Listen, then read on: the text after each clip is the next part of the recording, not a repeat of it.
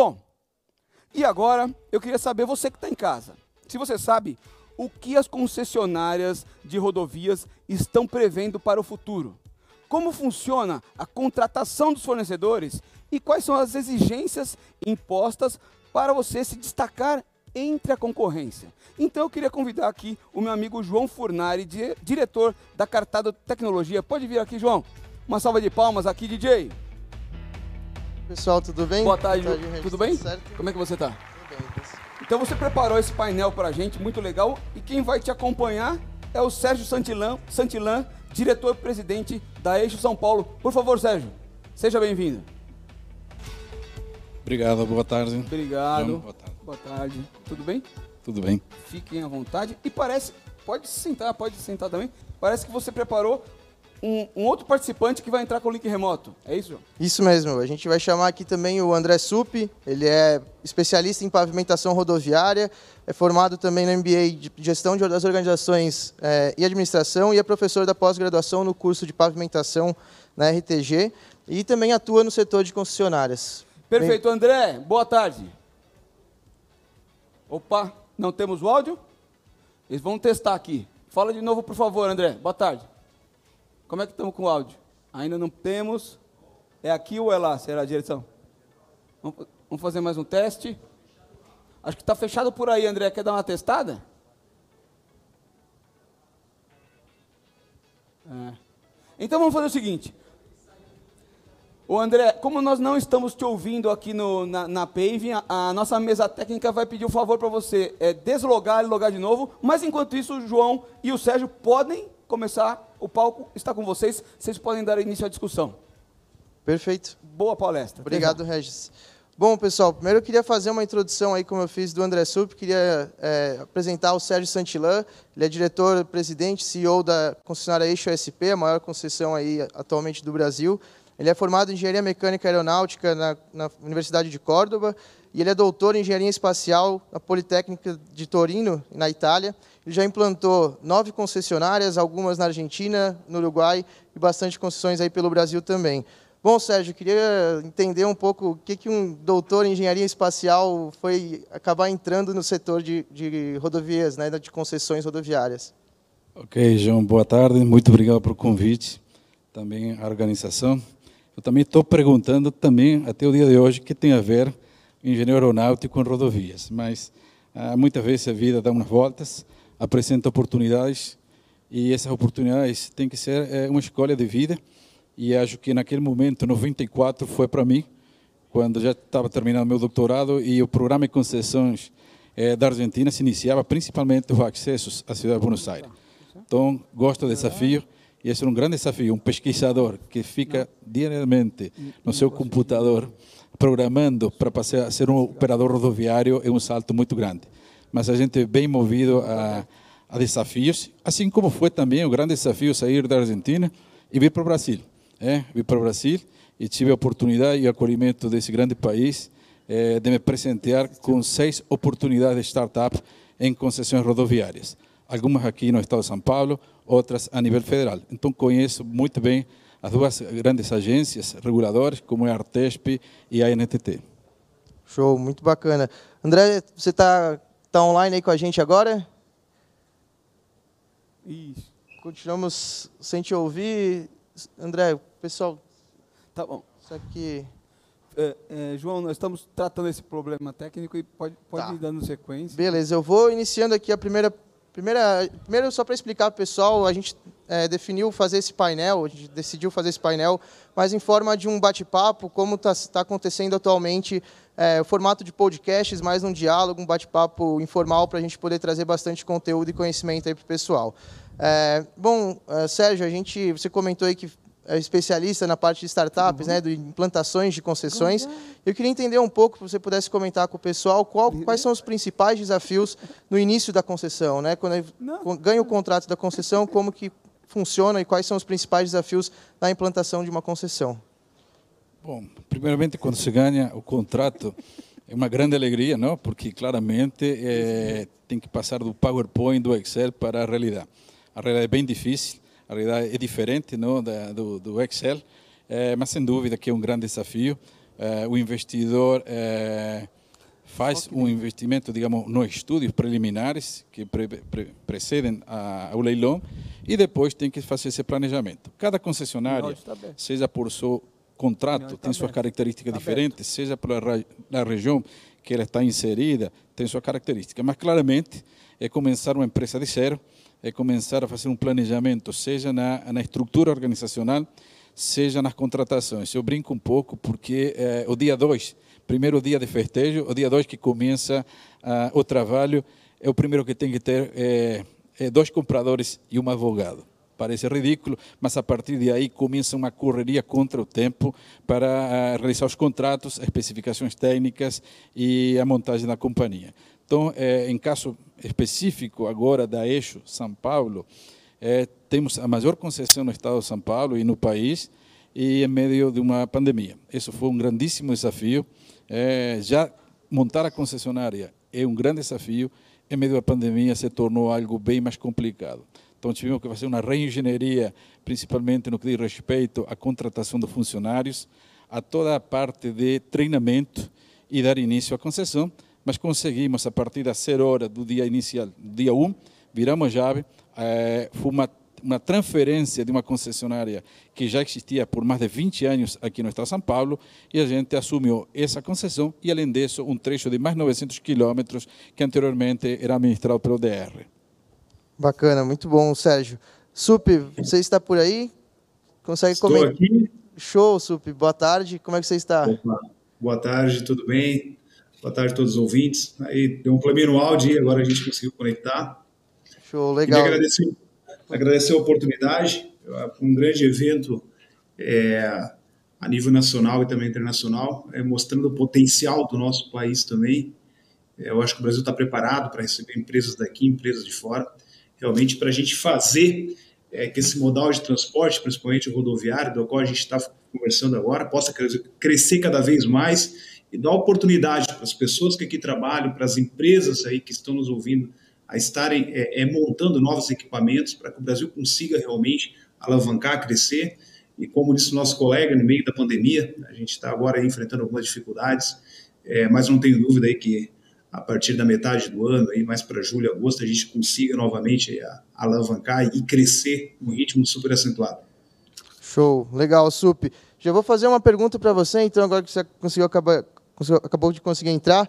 É, a gente conversou aqui com o Sérgio um pouco sobre os principais desafios no início de uma concessão, né? E eu queria saber de ti, André, quais são os principais desafios durante uma concessão, né? E, é, atender aos parâmetros da agência, é, conseguir coordenar né, todas as obras, todas as equipes que estão nelas e também é, ter uma relação e um relacionamento positivo aí junto com os fornecedores durante todo esse período de concessão. Se pudesse comentar um pouquinho sobre isso. Com certeza, João. O que eu percebo durante os 10 anos foi um crescimento significativo, pelo menos na parte das empresas que prestam serviço, querendo melhorar, querendo prestar um serviço de maior qualidade. Isso vê através das concessões. Eu sempre, há mais de 10 anos, não defendia concessão, não.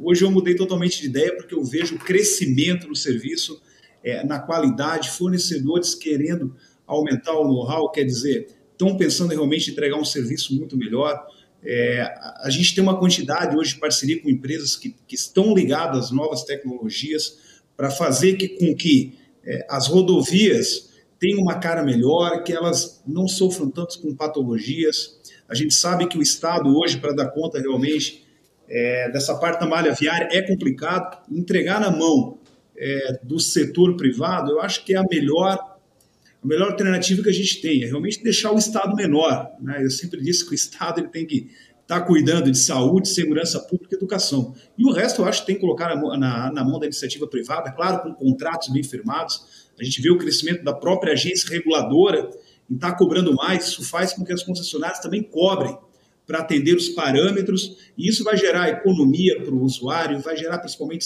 segurança. A gente vê hoje com a rodovia que ela é concedida você comparar ela hoje com ontem, quando estava na mão do Estado, ela acaba diminuindo, assim, é significante a quantidade de acidentes que acabam minorando. Isso é muito bom para o nosso país, a imagem lá fora começa a melhorar, e é isso que a gente busca. Show, bacana. Sérgio, você gostaria de comentar um pouco sobre é, os principais desafios aí durante a concessão, né? E principalmente acho que é uma relação também junto aos, aos investidores e junto também à própria é, regulação. É, a gente estava comentando um pouco aqui antes, é, antes do, do, do painel. É, queria que você pudesse comentar um pouco sobre isso.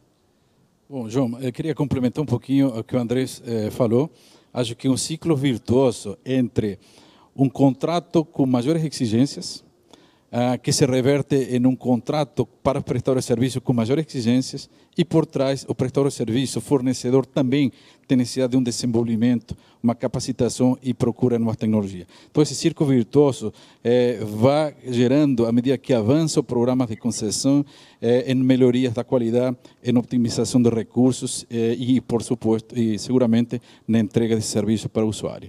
Então, se a gente remota 90 e 98, quando começou o programa de concessão aqui no estado de São Paulo, tínhamos contratos, digamos, eh, genéricos, digamos, era, tinha especificações, mas não eram tão apurados e tão exigentes como é no dia de hoje. Inclusive, hoje, o último contrato assinado foi da Eixo São Paulo, aqui no estado de São Paulo, você já comentou que é a maior concessão, então tem por trás um embasamento técnico muito pesado, um embasamento técnico que exige do concessionário e dos seus prestadores de serviço uma dedicação e uma responsabilidade.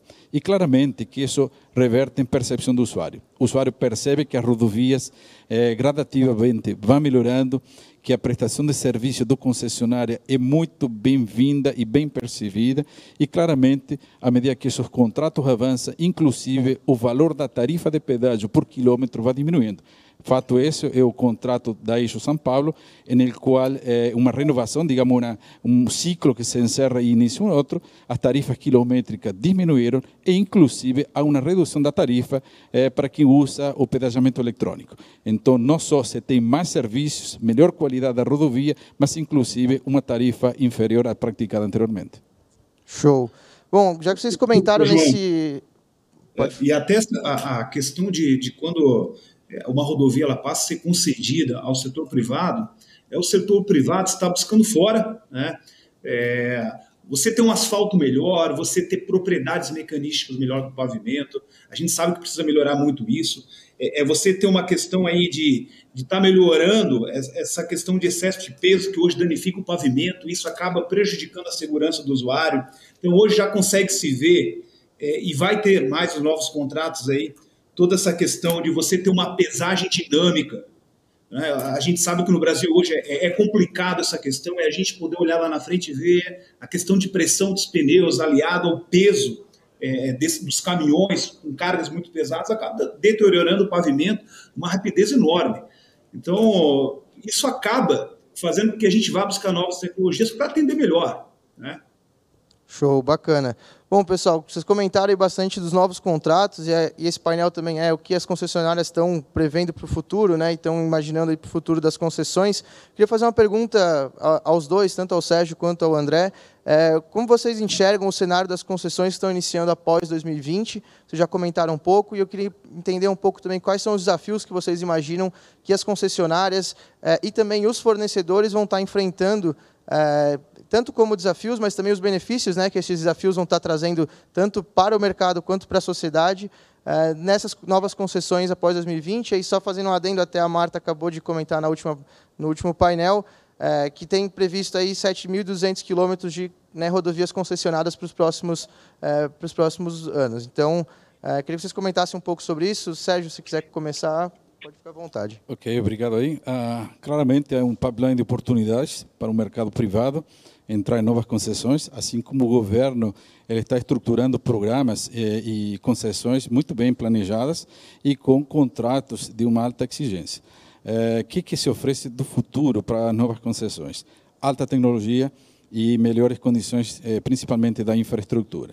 É, pegando um pouquinho o gancho do André, é, que comentou anteriormente sobre o controle de peso dinâmico, isso já está inserido como uma obrigação contratual. Os últimos contratos que a Artesp assinou, é, que foram em 2007, é, foi entre Vias e Via Paulista, inclusive agora da Eixo já obriga a implantação do sistema de pesagem dinâmico que se denomina Way Motion. E aí o concessionário faz a opção também de ir um pouquinho além daquilo que está no contrato, trazendo uma infraestrutura tecnológica que permita não só pesar, fazer o peso dinâmico, mas também ter uma verdadeira identificação do veículo, classificação por número de eixo, determinação do peso bruto total, peso por eixo, altura, largura e comprimento, que eh, dá uma identificação e um direcionamento. E isso não é fiscalização, é optimização do tempo, principalmente para a transportadora. Aquela transportadora que está dentro do, dos limites permitidos, ela seguirá a viagem. Não, não precisará mais entrar no PGF, como até hoje muitas delas operam, e perder um tempo. Sua viagem fica mais segura e aumento de produtividade. Então, essa tecnologia traz para agregar valor à transportadora. Outras tecnologias que estamos implantando, que também são exigências contractuais, visa a prestação de serviço. Quando iniciamos em 98, eram famosos call box a cada um quilômetro. Hoje há necessidade de implantar um sistema de Wi-Fi com cobertura 100% do trecho.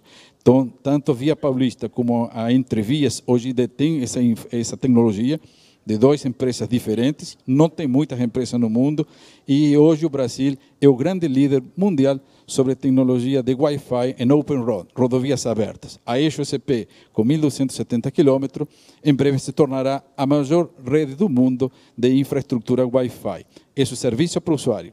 Esse serviço em qual o usuário, em qualquer ponto da rodovia, poderá aceder à central operativa, pedir informações, pedir um resgate e, e o grande arte que a gente tem que criar é que outros serviços agregados a essa infraestrutura possam ser brindados para o usuário.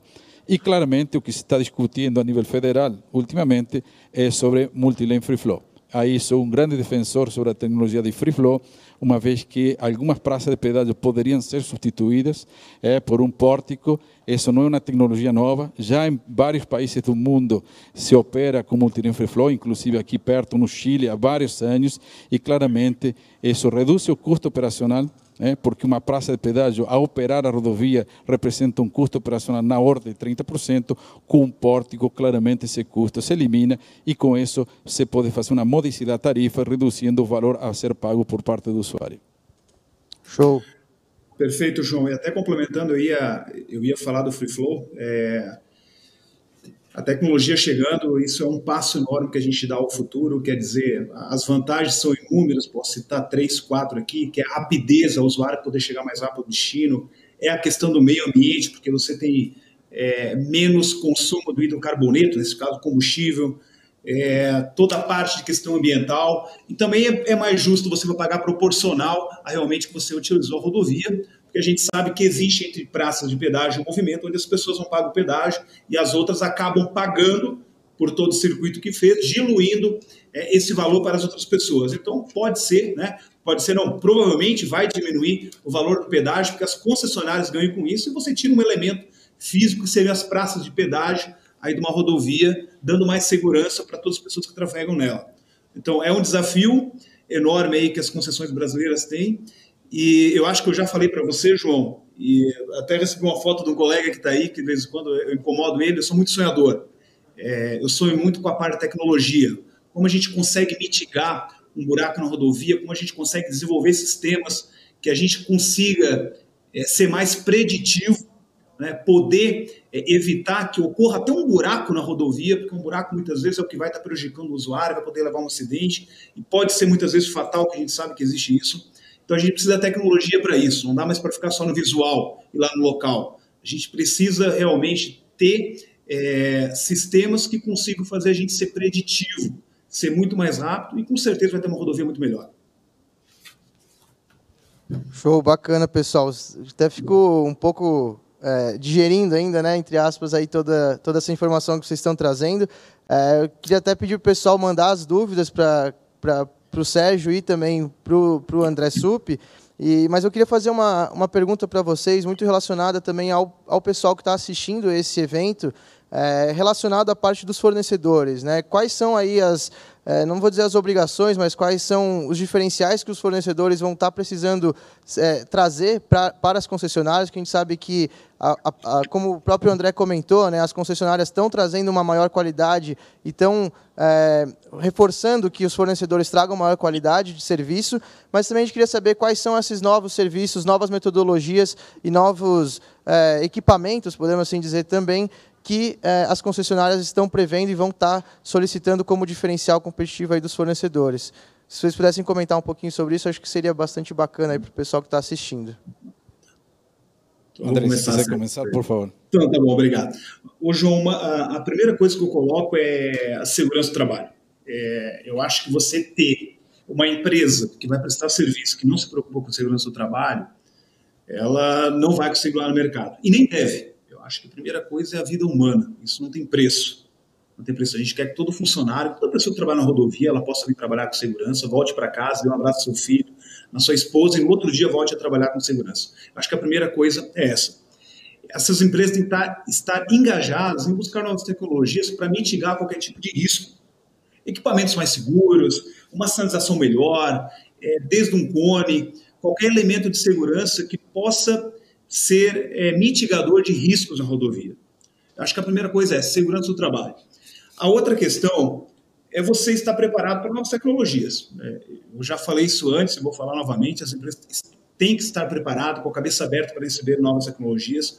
O Brasil, acho que deu um salto muito grande na pavimentação. A gente tem empresas aqui muito boas que montam equipamentos excelentes, são referências no mundo, na África, Estados Unidos, México, aqui na América do Sul, na Equador, Peru. Então a gente conseguiu crescer muito porque as empresas estão buscando. E elas sabem que quem está contratando são as concessionárias, o setor privado, busca querer o melhor. Eu sempre digo, um buraco que não é bem feito aqui, que não tem um remendo bem feito, ele é prejudicial além para o cliente, ele também é para o poder que concedeu a rodovia.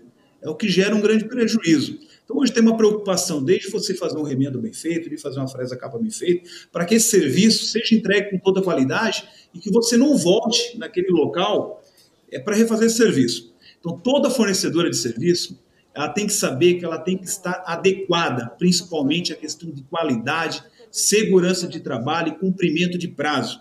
Esses três, esses três itens, bem elaborado, bem executado, eu tenho certeza que vai ser uma empresa que vai estar fornecendo serviço de qualidade. Bacana. Obrigado, Sup. Sérgio?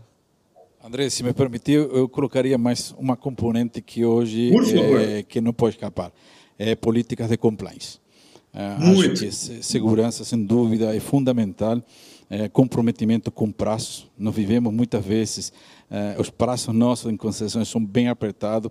Há, há agências reguladoras cumprem estritamente aquilo que compete a sua fiscalização e por isso também o comprometimento da empresa a respeito uh, do prazo. Mas a parte de governança corporativa, de compliance, hoje é uma componente importantíssima na escolha da companhia. Tá? Além, obviamente, toda a parte tecnológica que lhe vai dar eficiência e rentabilidade também ao seu contrato. Não?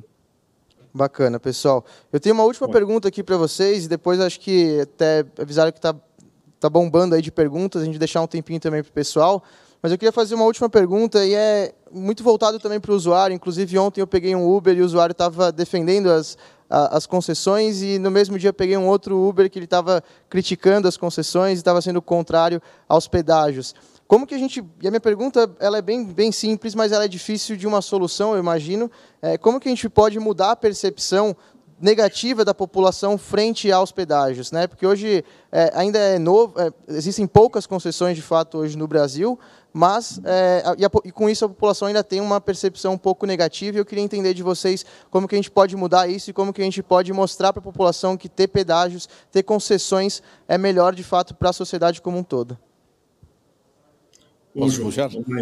Eu acho que a tua a tua pergunta ela é bem pertinente. Eu sou do Sul, né, de Santa Catarina, uma região italiana, e, e teve uma concessão agora da, da CCR que foi implantada é, entre Palhoça, entre, entre, entre Palhoça e São João do Sul, divisa do Rio Grande do Sul, depois também continua a CCR, e o pessoal de lá totalmente resistente ao pedágio. Pô, mas por que pagar pedágio? É, a gente já paga imposto, já paga, já paga IPVA. É, eu acho que falta inserir é, na cabeça do usuário que o pedágio realmente não é só pagar o pedágio e mostrar todas as benfeitorias que existem. Que você tem uma rodovia mais segura, você vai ter um local para parar, é, você vai ter um médico, você vai ter uma enfermeira, você vai ter um cara para te ajudar a trocar o pneu, é, você tem inúmeras, inúmeras mesmo projetos escola e aí vai. Eu acho que deveria ser mais inserido na comunidade o benefício que o pedágio, ou melhor, que a concessão traz. Além disso, toda a questão de empregabilidade, ISS, eu conheço a prefeitura aí que arrecadou num ano um milhão e meio e ela conseguiu fazer um posto de saúde. Então, assim, tem um retorno muito grande. Agora, como isso é colocado à comunidade, é, como isso é demonstrado, pode ser que não é feito da melhor maneira no Brasil, em âmbito brasileiro. Né? Você vai para outro país, tem pessoas que gostam de pagar pedágio, não é questão de gostar, mas aceita. Aceita porque sabe que tem um benefício. Eu acho que a gente precisa inserir melhor é, na região. Cada região tem uma particularidade. Né? Eu já, pô, muito, eu, quando eu fui fazer visita em algumas rodovias de São Paulo, fiquei um mês andando por ali fazendo questão de orçamento, eu vi que o cara de posto de combustível estava contente. Pô, vai ter pedágio aqui, eu vou abastecer mais, eu vou contratar mais, eu vou vender mais. Né? Mas quando eu fui para o SUV, não, cara, só pagar não dá. Então é muito sazonal, quer dizer, é regionalizado a coisa. Precisa ser melhor inserido na comunidade. Isso vai partir tanto do poder público quanto do poder, é, quanto do setor privado. Né? A gente precisa mudar essa imagem que é só pagar pedágio, não. O retorno é muito grande, desde o imposto às benfeitorias que existem na rodovia. Bom, eu acho, João, que a, a melhor forma de medir é, qual é a aceitabilidade do pedágio é através de pesquisas formais. O governo do Estado de São Paulo, aqui desde 98, sistematicamente, ano a ano, sempre fez toda uma avaliação de pesquisa do usuário é, é, que passa por concessão de rodovias. É, e a crítica não era o pedágio em si, e sim a tarifa. É, porque também, quando se perguntava, você voltaria atrás? Nunca, falam. Ou seja, há uma grande aceitação, mais de 90% dos usuários aceitam concessão de rodovias, reconhecem as grandes mudanças e os benefícios que a concessão. O que se critica em si, muitas vezes, é, não se aceita, o alto valor da tarifa. E isso que comentei anteriormente, os novos contratos levam a uma diminuição gradativa e significativa da tarifa de pedágio. É, inclusive para aqueles que são usuários de sistema automático, tem um 5% de desconto da tarifa da praça de pedágio. E além disso, tem uma grande inovação que entra no meu contrato, no contrato da IXP, e o governo federal está implementando também, é o desconto do usuário frequente. Esse terá uma grande aceitabilidade, uma vez que, se ele é um usuário frequente, claramente que à medida que vai passando, sua tarifa vai diminuindo, chegando ao ponto que na trigésima passagem, chega a ter um desconto, em alguns casos, de 90%. Então, aquele mito da tarifa é alta, está se mitigando e claramente que com serviços e uma boa campanha de divulgação ajuda a reduzir esse impacto. Bacana, legal. Sérgio, até falando em uma pesquisa, só puxando um outro assunto que a gente estava conversando também, você comentou de uma pesquisa relacionada ao, ao Free Flow, até puxando de novo esse assunto, é, relacionado a a, pesquisa da satisfação, né, da, da, percepção das pessoas frente às, aos pedágios, entre, né, comparando pedágios com a praça, né, com a cancela, e os pedágios que não tinham free flow. Lembro que você comentou alguma coisa sobre isso, se pudesse trazer esse assunto, acho que seria bastante interessante para a gente depois ir para as perguntas do pessoal que está mandando para a gente. É, tinha, comentado que em um ITS América, acho que foi em 2000, eh, nos Estados Unidos, eh, eh, tinha feito uma pesquisa de usuários os temas eram sinalização, era pavimento. E todos aqueles usuários que uh, eram usuários de eh, pagamento eletrônico sempre tinha uma melhor percepção da, uh, da rodovia e daquele quesito que era, era pesquisado que não aquele usuário que pagava nas praças de pedágio. Claramente que a praça é uma barreira, é uma obstrução, então o usuário, eh, indiretamente, ele associa uma restrição. A percepção do usuário que passa através de um sistema eletrônico é sempre melhor. E claramente, se trabalhamos com um conceito de multilane free flow, onde não há barreira, simplesmente pórticos com captação eletrônica dessa transação, claramente que essa percepção e o tempo da viagem será otimizado e, e, e o usuário terá uma maior aceitabilidade por parte da concessionária. Perfeito, muito legal, pessoal. Acho que a gente tem bastante desafio aí pela frente. Queria fazer uma pergunta aqui que o pessoal enviou. É, tem tempo ainda? Gente, tem? Beleza. É, bom, alguém mandou uma, uma pergunta. É, a implantação de centro de pesquisas rodoviárias com equipamentos de tecnologia de ponta ajuda a aumentar a vida útil do pavimento e diminuir a, manuten a manutenção. Há previsão de criação de tais centros de suas concessões, em suas concessões? André? Bom, opa, eu vou começar. Bom, é, João, né, não sei para quem fez a pergunta, uma boa tarde, uma ótima pergunta. Né? Nós é, temos hoje, na concessão que eu trabalho hoje, a gente tem, um, tem o CDT, o Centro de Desenvolvimento Tecnológico, onde a gente faz algumas pesquisas, né? É, nas, na própria concessão, nas próprias concessões que a gente detém hoje, né? São Paulo, Minas Gerais, Santa Catarina, Paraná e, e Rio de Janeiro, onde a gente consegue ter alguns resultados. É, a gente não fica só esperando o que vem lá de fora ou o que nós temos aqui no Brasil. Né? Normas, por exemplo. A gente busca algumas soluções, a gente testa soluções, né? sempre buscando o melhor para que a gente tenha um pavimento de maior qualidade. E novas tecnologias, por exemplo. Né? E parcerias junto com a universidade, com a USP e outras universidades aí que, que, fazem parceria conosco. Bacana. Sérgio, se quiser fazer mais um comentário, depois a gente precisa encerrar, Bom, infelizmente. Como são concessões novas, aquela que eu tenho participado, não criamos um centro de pesquisa, mas sim, claramente, criamos uma área de tecnologia, uma área de pavimento, uma área com eh, PhD, digamos, temos eh, engenheiros com um alto background de conhecimento e, claramente, como o André falou, estamos olhando aquilo que está de novo e, naquele, em algumas oportunidades, trazemos tecnologia e testamos, sim. Bacana. Felizmente, pessoal, nosso tempo acabou. Eu queria agradecer demais aí a, a, o pessoal que está nos assistindo. É, sem vocês, acho que esse evento não teria acontecido. Quero agradecer bastante aí, André, por mais que a gente teve alguns problemas técnicos, foi sensacional ter a tua presença aqui com a gente. Sérgio Santillan, bom, é, um engenheiro aeroespacial de rodovias, podemos dizer assim. Obrigado aí pela, pela presença e pela participação. E acho que é isso, pessoal. Muito obrigado e um abraço. Muito, muito obrigado, João, Sérgio, André. É, como você falou, engenheiro aeroespacial de, de rodovias, eu gostei muito. Queria dizer para vocês, como a gente já explicou muitas vezes para o pessoal do chat, que as perguntas são colecionadas. Às vezes vem perguntas pós-palestra do pessoal que está assistindo, então a gente envia para vocês. Queríamos agradecer e desejar para vocês muito sucesso. Obrigado por mais esse conteúdo. Obrigado a vocês. E vamos chamar então o break pessoal. e preparar para a próxima, pessoal. Até já. Obrigado, pessoal. Tchau, André.